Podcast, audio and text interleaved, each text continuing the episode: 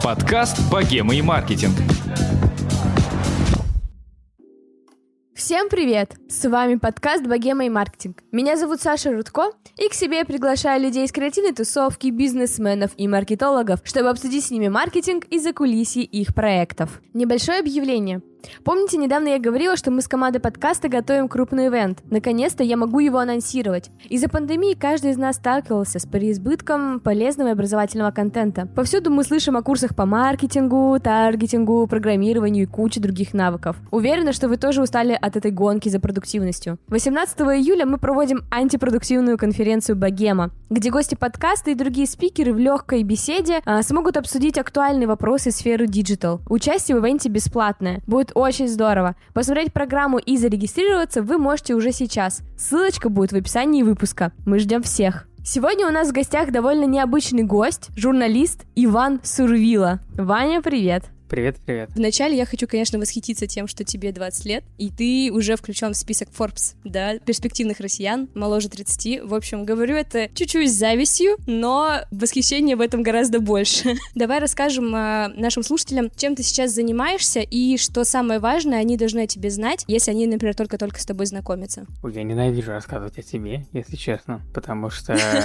э, мне кажется, это какая-то наивысшая форма тщеславия. Я интервьюер, я разговариваю с людьми, задаю всякие странные вопросы и выслушиваю ответ людей, и там ловлю какие-то зацепки в этих ответах и раскручиваю, пытаюсь докопаться до того, какие люди на самом деле, то есть пробить какой-то внешний слой и копнуть глубже. Я сейчас, ну, я независимый журналист, сейчас я работаю с Rush Today и еще с несколькими проектами, но они под э, NDA, я, сорян, не могу говорить. Мгм. Эх, как жалко, как жалко. Ты работал еще в The Village, если я не ошибаюсь, да, раньше? Да, Или да, я с работал ними? спецкором The Village, у меня был и есть свой проект интервью о личном, скоро запустим еще один проект интервью, Мгм. что еще? У меня, у меня была, ну сейчас она в такой долго-долго коме, рассылка, люблю очень бегать, э, пеку хлеб, э, люблю динозавров, что еще рассказать? Ну, это, кстати, здорово. Любишь динозавров, ты прям, э, ну, прям изучаешь их. Это же есть как... Господи, это же Рос из «Друзей» любил динозавров. Я забыл, палеонтолог. Да, ну вот смотри, сейчас я камеру сниму, вот, видишь, тут, тут у меня стоит на окне э, прекрасный тиранозавр. Да. Вот. Еще, ну, ну, из формальных достижений это список Forbes и, и Esquire, то, что я, типа, один из апостолов журнала Esquire.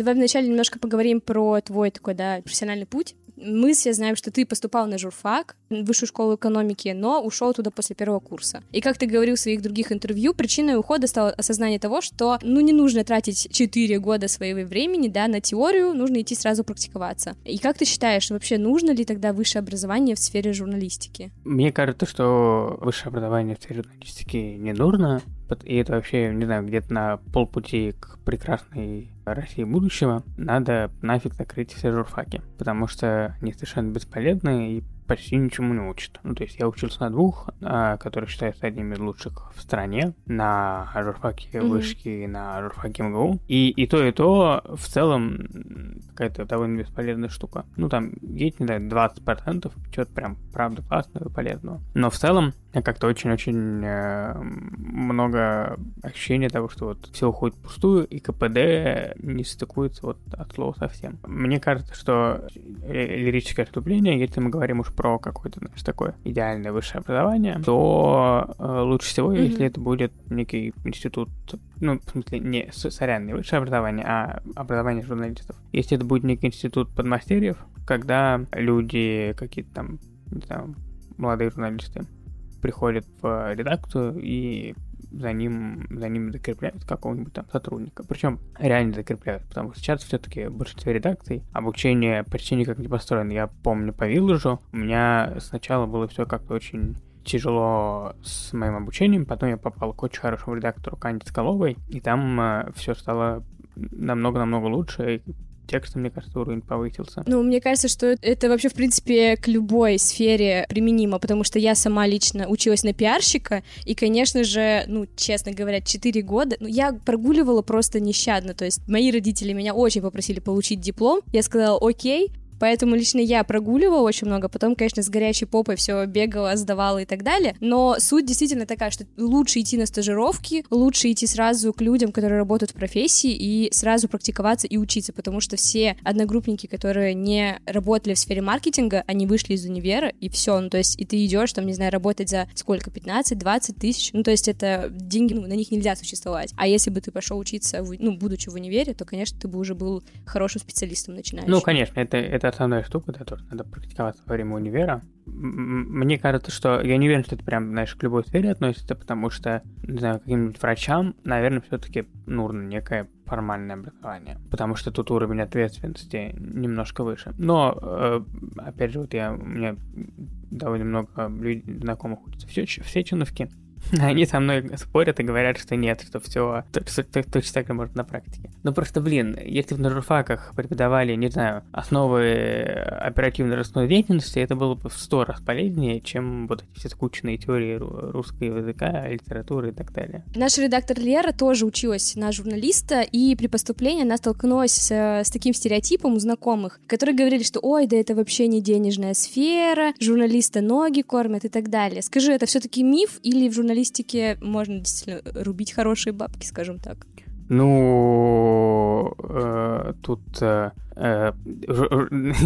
ты же понимаешь, что поскольку я работаю на RT, сейчас любой, любой мой ответ будет воспринят негативно, то что вот ты, я на госденьгах сижу, продался и так далее. Я могу... Ну, то есть, Почему? в- в Нет. Ну, в журналистике можно рубить хорошие бабки, э, выражаясь своим языком. Вот. Мне, э, мне как-то сейчас довольно повезло, то, что я сейчас себе обеспечил тот уровень дохода, о котором там, можно не... Ну, то есть, когда ты не думаешь о том, что надо постоянно еще заработать, когда ты понимаешь, что тебе приходит некая сумма, тебе прям вот достаточно. Ну, то есть, ты так как ты думаешь, но это все-таки немножко более лениво, и там не так, не так, как раньше, когда ты за, прям за каждую статью брался, и сейчас я понимаю, что я прям могу себе позволить выбирать проекты и в каких-то неинтересных не участвовать и так далее. Ну вот. А, но тут просто надо понимать, что у меня такой довольно специфичный был путь. Когда я пришел работать именно в штат, в Village Paper, там тоже было далеко не супер классные деньги. Э, Ну, не 15 тысяч, конечно, но не, небольшие бабки. Вот, вот. Это я просто, если не думаю, что я здесь так разговариваю, это я так играюсь. Окей, окей. Отойдем пока от этого и давай обсудим немного твои интервью. Ты, да, довольно много брал интервью у известных людей, у Алексея Пивоварова, Антона Долина, Тины Канделаки, список очень большой. И вы, дорогие слушатели, я вам рекомендую обязательно прочитать либо все, либо хотя бы парочку, все ссылочки будут в описании выпуска. Можешь ли ты вспомнить забавные случаи, возможно, которые происходили на интервью или при подготовке к ним? За- Забавный случай, когда я брал интервью у Федора Овчинникова, это основатель Дода Пиццы, э, довольно клевый, и мы с ним, э, из-за того, что он какой-то дико занятый человек, мы с ним ехали в такси, и он ехал на какую-то встречу, а я брал интервью. И там тоже был вопрос, первый был вопрос, дело в том, что Федор, он по специальности вообще, он археолог. Мгм. Я его спросил, что в чем смысл археологии, и, типа, зачем людям копаться в, же- в земле и так далее. А это, мне кажется, последний вопрос, который ожидает глава сети пиццерий, к- который там супер успешная компания и так далее. И он тоже заинтересовался, начал отвечать. Мы с ним поговорили про археологию, про его, по-моему, не диссертацию, но про какую-то статью, которую он написал. Там можно в интервью, там есть даже ссылка, по-моему, на эту статью, которую он писал. Вот. И вот это, блин, классно, то, что с одной, как бы, есть одна жизнь у чувака, который создал классную сеть пиццерий, а другая жизнь, о которой никто не знает, это вот археолог. И то, что получилось немножко копнуть в эту сторону, это было прикольно. Но классно было потом, когда мы приехали на встречу, и он говорит, ну что, у тебя еще вопросы остались? Я говорю, слушай, ну вообще да, мы типа, ну, половину только проговорили. Он такой, ну ладно, пойдем на скамейку сядем, я сейчас встречу перенесу, мы договорим. Вот. И это тоже было клево. Ну, слушай, э, мне кажется, вот само по себе уже интервью, что вы ехали в такси сначала. Или, в принципе, это нормальный случай, или ты со всеми так... э, Просто твои все гости, это, да, довольно занятые люди, возможно, они все в дороге с тобой общаются. Нет, это единственный раз, когда был в такси, в основном все-таки это какая-то стационарная история. И, ну, то есть, один из, правда, из, из, из кайфа, условно говоря, интервью, это то, что ты с человеком, который в обычной жизни, если ты там не был бы журналистом, тебя бы не обратил бы внимания. Он перед тобой садится и еще должен тебе отвечать на вопросы, причем на вопросы, которые тебе самому интересны. И это какой-то просто дикий кайф и немножко, немножко щекочет тщеславие, конечно, но а, в целом это вот, ну, это вот самое классное, когда ты, знаешь, каких-то известных людей берешь и пытаешься раскопать, пытаешься показать то, что еще до этого никто не показывал. Потому что часто мои коллеги говорят, что ну вот что брать интервью там у каких-то знаменитостей, они все уже, у них столько берут, все уже сказали. Так нет, тут, блин, как раз там интересно докопать до чего-то, до чего другие не докопали. Мгм, мгм. А, ты так много, и просто, прости, заметила, что ты так много говоришь про тщеславие, и, в принципе, я в других твоих интервью это слышала. Тебе страшно самого себя похвалить? Ну, это я... просто мне интересно. Или ты Ну, боишься все мы, таки мы сейчас как-то... работаем на эту тему с психотерапевтом, но да, ну, то есть да, у меня есть э, некий, во-первых, у меня есть комплекс самозванца, а во-вторых, э, то, что э, тщеславие, и, ну, я очень сильно боюсь зазнаться, и чтобы у меня создалось, такое комфортное ощущение, что вот, типа, все норм, всего Мгм. добился. Э, Я очень этого не хочу, я стараюсь э, э, себя, наоборот, подстегивать, то, что все там, все, все не так, надо лучше и так далее. Ну, вот этот синдром самозванца, он у всех, мне кажется. Ну, это не, не к тому, что я сейчас тебя обесцениваю, а очень важно, мне кажется, чтобы сейчас слушатели это тоже услышали, потому что, ну, я тоже часто очень с этим борюсь, и думаю, что все тоже, и интересно, да, соотнести, что вот есть успешный человек, который тоже думает, что что-то еще не до конца доделал, что-то не того достиг или чего-то подобного.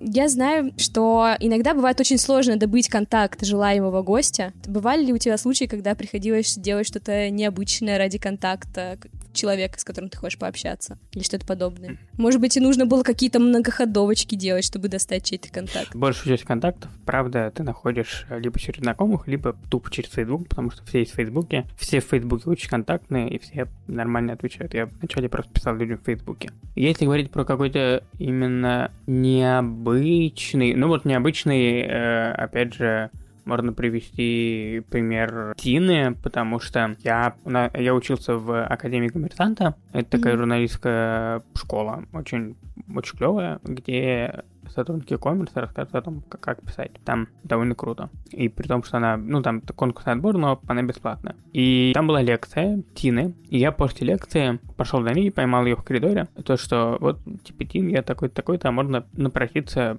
и взять у вас интервью. Вот, она меня пере- переадресовала пиарщица. И, собственно говоря, так, э, так получилось. Мгм. Ну, слушай, это... Надо всегда набраться смелости, мне кажется, на таких конференциях и ко всем подходить, и брать контакты и так далее. Это же реально рабочая схема. Ну да, м, да. Ну, то есть вот, но чаще это вот прям скорее у меня вот это какое-то исключение из правил. Чаще это либо ты пишешь каким-то знакомым, у которых ты думаешь, что есть контакт, либо просто в Фейсбуке пишешь человеку и все. Ну, то есть я прям э, не помню, когда, когда последний раз было тяжело найти контакт. Это скорее, э, я, ну я просто сейчас, э, поскольку сейчас на Rush Today контактами занимается гостевой продюсер, это скорее надо у него спрашивать, как он там договаривается. Я знаю, что э, ему тяжело иногда очень. Что для тебя вообще плохое интервью? Можешь ли ты выделить там два, три, четыре в- каких-то признака? То есть, например, вот я свой пример приведу. Например, для меня плохим интервью считается то, когда журналист превозносит героя выше себя. Знаешь, ну когда не наравне диалог, а когда вот восхваляют э, и так далее. И тогда разговор какой-то, ну, неинтересный, какой-то поверхностный. Вот, получается. Какие у тебя признаки могут быть? Ну, я думаю, что какая-то основная штука, за которую я начал осознанно топить там последнее время, это, это не то, что плохое интервью, я скорее буду говорить, как, каким должно быть хорошее интервью, и там на противофазе будет понятно, что такое плохое интервью. Мне кажется, что журналист должен исходить из презумпции добропо- добропорядочности этой вселенной в целом.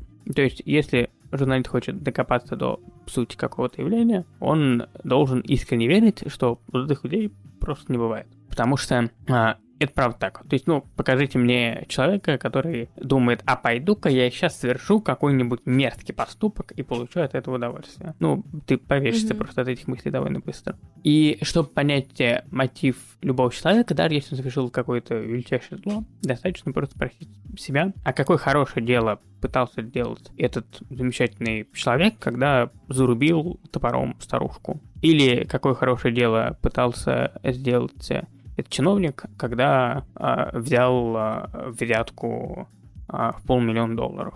И как только ты начинаешь задавать себе и герою такие вопросы, у тебя вот, знаешь, такой третий глаз открывается, потому что Мгм. во-первых, в таких ситуациях на героев не нападают. Вот, сволочь, ты взял взятку, да как ты можешь.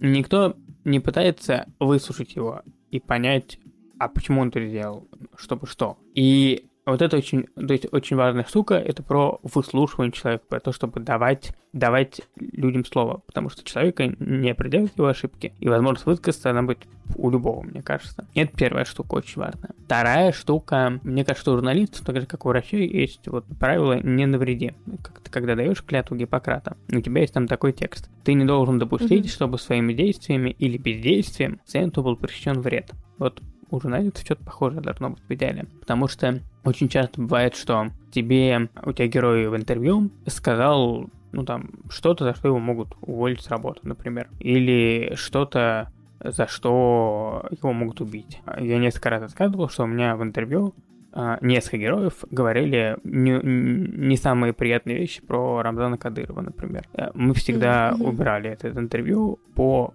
понятным Мгм. причинам. Вот. И очень важно, если герой просит что-то убрать, и ты понимаешь, что, ну, это какая-то норма- нормальная причина. То, что, не знаю, там, его, его семья это прочитает, э, и ему может уйти жена из-за этого. Или там, ну, или там просто у, у него будут э, друг может из-за этого поссориться. Вот, я всегда стараюсь убирать, э, потому что это очень важно. Мне кажется, ты как журналист берешь некую ответственность за себя за героя, потому что он же тебе доверился, он тебе высказывает. А ну, у меня так еще специфика, то, что люди, как правило, рассказывают о каких-то там супер личных темах, там, про смерть родственников, про а, то, как они там обманывали. а, ну, то есть такой... А это другие это называют интервью исповедью, такими, что я вот прихожу, и мне люди исповедуются. И, соответственно, тут Мгм. еще, еще более чутко надо, аккуратно. Я знаю, что это, ну, многие считают, что это все не влезает в профессиональные стандарты, и должно быть отношение к героям как к такому, знаешь, как к материалу, то, что ты его отработал, и все.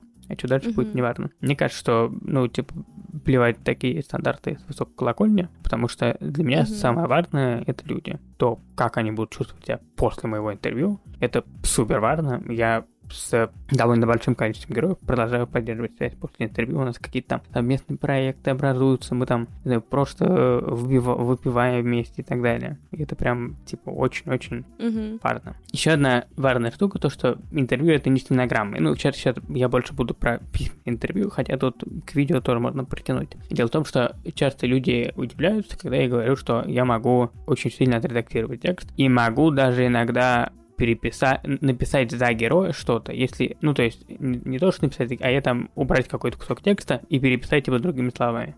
Тут, ну, то есть, то, что он как бы не говорил, но что он мог бы логически сказать, если бы там развил, углубил и так далее. И при этом я стараюсь такие, ну, там, такие моменты всегда согласовывать с героем. И это очень, э, там, надо сказать, что никто из моих собеседников ни разу за это не пенял, наоборот, благодарили и говорили, что да, вот я именно это и хотел сказать. Потому что Мгм. то, что тебе говорит человек, это не всегда то, что он тебе говорит. Ну, то есть он может говорить одно, а при этом иметь в виду совершенно другое. И там из-за кучи факторов он может не до конца развить мысль, потому что, понятное дело, что если мы публиковали просто расшифровки, это было бы невозможно читать, потому что человеческая речь, она построена по-другому, в отличие от письменной. То есть письменная речь, она там другие законы построения. И поэтому важно передавать не то, что было сказано фактически, а то, что было как бы подумано в процессе говорения. Такая очень, очень сложная, очень тонкая грань, э, которую просто ты с опытом вырабатываешь. Потому что речевой аппарат просто не справляется с тем, что человек думает, с тем, что он говорит на самом деле. И отсюда вытекает следующее, э, четвертое, а а я думаю, что все будет пять, четвертая очень важная штука, то, что супер важно слышать и слушать героя. Это две разных штуки, потому что ты должен, с одной стороны, просто его слушать и давать ему возможность высказываться, чтобы он сейчас, лири- опять отступление в сторону. Часто бывает, что герои... Да, ты даешь какой-нибудь первый вопрос, а герои начинают говорить вообще не о том, а, И мне кажется, в таких случаях надо дать герою выговорить. То пускай он расскажет какие-то байки, пускай он там поговорит что-то, что ты вообще не думал, что это будет в интервью, потому что мор- это потом можно убрать на редактуре в крайнем случае. А самое главное то, что если у героя что-то наболело, он это в любом случае, ну, выскажет, пускай он выскажет у тебя в интервью. Вдруг там Мгм. будет что-то, что ты там в процессе интервью проглядел, да, что ты уцепишься, и из этого будет вообще там совершенно другая тема интервью, другой заголовок и другая основная мысль. И такое может быть, я помню, как я брал интервью у Тани Фильг- Фильгенгауэр с их Москвы, и мы с ней за первые полтора часа я ей задал два вопроса из 30, которые у меня были. То есть все остальные это были вопросы, которые я задавал по ходу беседы, и там, типа, то есть не подготовленные, они именно раздались в протесте. Вот. И возвращаясь к теме слушания слышания, очень важно, кроме того, что ты, ну, просто слышать героя, ты должен еще и понимать, что, ну, то есть, а, прям вот это такое очень-очень, на самом деле, трудная штука, активное слушание и слышание, когда ты реально слушаешь речь героя, и ты замечаешь какие-то неточности, какие-то шероховатости, и ты цепляешься за эти шероховатости и начинаешь их раскручивать. И Илья Красильщик, когда я брал у него интервью, он потом написал у себя в отзыве то, что вот типа э, Иван любую недоговоренную мысль ловил и спрашивал про нее. Вот, вот, ну как бы вот это вот про это индустрия хвастаюсь, просто мне кажется, что вот, вот так вот надо делать, э, потому что это вот, знаешь, ну, ты слушаешь человека, и у тебя просто в голове такой щелк, и ты понимаешь, что вот, вот об этом надо Мгм. спросить. И это прям супер важно, потому что э, не должно оставаться каких-то лакун, не должно оставаться каких-то непонятных мест, как для тебя, так и для читателя. Вот, поэтому прям, типа, супер важно уметь слушать и слышать. А можно я спрошу, это какая-то журналистская чуйка тебе подсказывает или что это? Это как это понять? Ты просто это как-то внутренне ощущаешь, что, а вот тут вот надо доспросить. Ой, я, я его, ну, очень большой противник того, что, знаешь, вот интервью это что-то священная журналистская корова, на которую там нельзя покушаться. Интервью, come on, это просто беседа двух людей. Когда ты сидишь в баре, э, это тоже интервью. Когда и там разговариваешь с кем-то, когда ты сидишь, не знаю, за чашкой чая на свидании, это тоже интервью. Когда ты э, обсуждаешь с, э, не знаю, с партнером, какого цвета будут занавески на окне, это на самом деле тоже любое человеческое общение это интервью. И поэтому, то есть просто надо, э, вот, ну там, если мы говорим про совсем уж, мне кажется, очевидные вещи, это там задавать короткий вопрос. Я вот сегодня хотел интервью на YouTube, не буду говорить какое, но там э, чувак задавал супер длинные вопросы, я просто перематывал его вопросы, потому что это было невозможно слушать. А если вот немного оттолкнуться от этого правила про вопросы и подняться выше, вот последнее пятое, это то, что журналистов интервью должно быть мало, потому что журналист, он, ну как бы он не герой интервью, потому что он берет интервью. А если ты позвал кого-то, то будь добр заткнуться и слушать его, как, как он говорит. И когда э, важно помнить, что говоря, ты не получаешь от героя никакой информации. Ты, ну, как бы, это не то, чем ты должен заниматься, говорить. Ты должен слушать и спрашивать героя. Вот, и поэтому мне кажется, что в интервью журналиста должно быть мало, и оно должно быть больше вот про собеседника и гораздо меньше про журналиста. Ну и последняя штука, бонусная, когда тоже на самом деле важная, это косвенно пересекается с первой про презумпцию добро- добропорядочности. То, что журналист не должен вообще, в принципе, приходить на интервью с, с каким-либо мнением. То есть он не должен рассказывать если журналист приходит на интервью с неким мнением, и он хочет просто от героя послушать подтверждение этого мнения, это, во-первых, всегда дико бесит, потому что, ну, герой понимает, что журналисту не интересно, что он скажет, ему интересно подтвердить то, что он там думает или знает. Мгм. А второе, то, что, опять же, зрителю это может быть это интересно, но ценность этого довольно маленькая, как правило, потому что, э, опять же, это не, не отражает вот именно ощущение героя от, от ситуации. Э, Очень объемно и интересно, спасибо большое. Сейчас э, много специалистов, которые работают с контентом, и зачастую людей не из журналистики, да, у них довольно такие, ну, назовем низкие профессиональные стандарты. Например, они там могут брать интервью по почте или вообще как-то непонятно, да, там, обрывисто, письмами и так далее. Что ты думаешь по этому поводу, и какие у тебя у самого есть профессиональные табу, которые ты точно никогда не будешь переступать как журналист? Ну, смотри, я еще немного издалека начну. Когда вообще ты берешь интервью, надо понимать, кто твой читатель, что ты хочешь э, получить от него. Потому что читатель, какие у него будут вопросы. Потому что читатель, он же, когда открывает интервью, у него есть некие вопросы, из-за которых он кликнул на эти интервью. И важно понимать, что ты хочешь сказать читателю. Почему читателю быть важно это знать. Там, какую его задачу может решить как-то это знание. Потому что, ну, то есть, это, тут, тут, опять же, это не то, что, вот, знаешь, вот прям супер важно. Тут есть интервью, которые просто, знаешь, чтобы поговорить. Я сам таки часто беру, это тоже клевое интервью, которые просто вот про что-то классное. Без задачи, ну, типа, это такой развлекаловка. А, но бывает, что, ну, то есть, бывает наоборот. Возвращаясь к вопросу, чтобы не, не углубляться в дебри, и я сам не запутался. Я один раз брал письменное интервью. Это было у Олега Кашина, потому что он был в Лондоне, а я был в Москве. И еще потому, что... А я, я, я не помню почему мы с ним не созвонились, правда. То, то ли, ну, я не помню, то ли, может, у меня времени не было, может, может, я сам предложил, что давай я, я отправлю вопросы. Вот, может, он предложил. Э, но, э, ну, ну, в общем, это было один раз, и это было такое себе. Поэтому письменное интервью, э, мне кажется, лучше вообще никогда не брать. Лучше всего, конечно, брать Мгм. личное интервью, но, как правило, это ну, сейчас, понятное дело, это прям тяжело. Хотя и, и сейчас некоторые герои все равно нормально встречаются лично. А есть, Мгм. но а, есть, ну, вот никак, то вот по, по скайпу, по зуму, это довольно норм вариант. Ну, лучше с видео, потому что ты все-таки немножко так видишь героя, немножко видишь его реакцию. А потому что, ну, почему лично? Потому что 80% информации, она передается невербально, через там жесты, через мимику Мгм. через э, наклон головы, полутела и так далее. И ты во время скайп-интервью или Zoom, ты это не так хорошо считываешь. Э, ну, там теряется очень, очень много. Так интересно, да, как э, карантин вообще нас э, расширяет наши возможности одновременно, но при этом их сужает. Ну, то есть я к чему? Например, в наш подкаст мы до этого приглашали обычно людей только из Санкт-Петербурга, ну, потому что я тут живу, и для меня было очень важно качество звука, потому что я сама как потребитель подкастов терпеть не могу, когда плохой звук. И поэтому всегда вот так друг напротив друга сидела.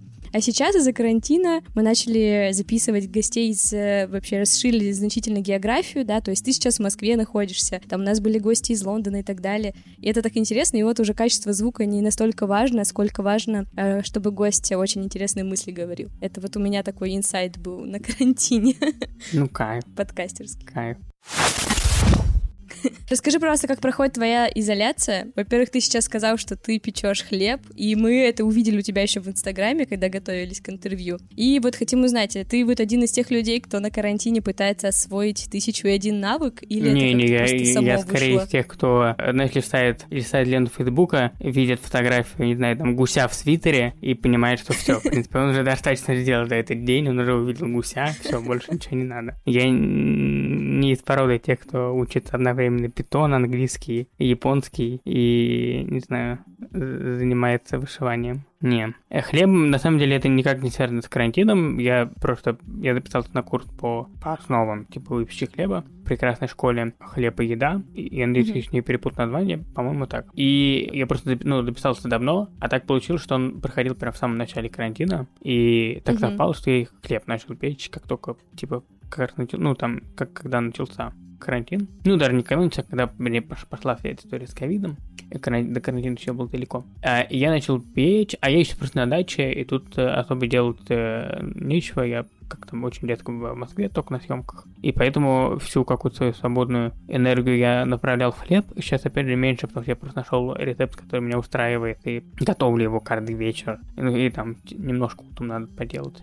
И все. А каких там кулинарных экспериментов пока э, пока, пока нет, потому что у меня, у меня был именно, у меня была цель найти рецепт хлеба, который можно печь каждый день, потому что мне, я задолбался покупать в магазине хлеб, который невкусный, который вообще никакой. А оказывается, можно Мгм. делать свой, который вкуснее, дешевле и Типа ты там тратишь какое-то минимальное количество времени на это. Вот. А понятно, что в, начале, там, если смотреть по Инстаграму, там были какие-то разные эксперименты с формами. Но это просто такое немножко неофитство. Вот. А сейчас э, я просто уже обрел некий хлебный дзен.